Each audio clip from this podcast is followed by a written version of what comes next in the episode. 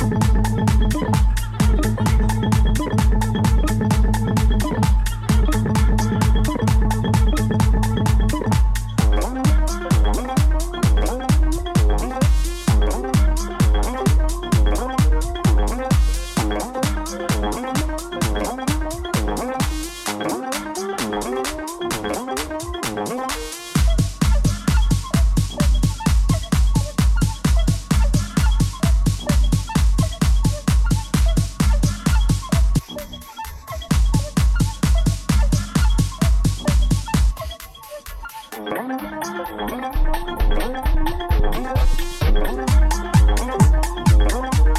back.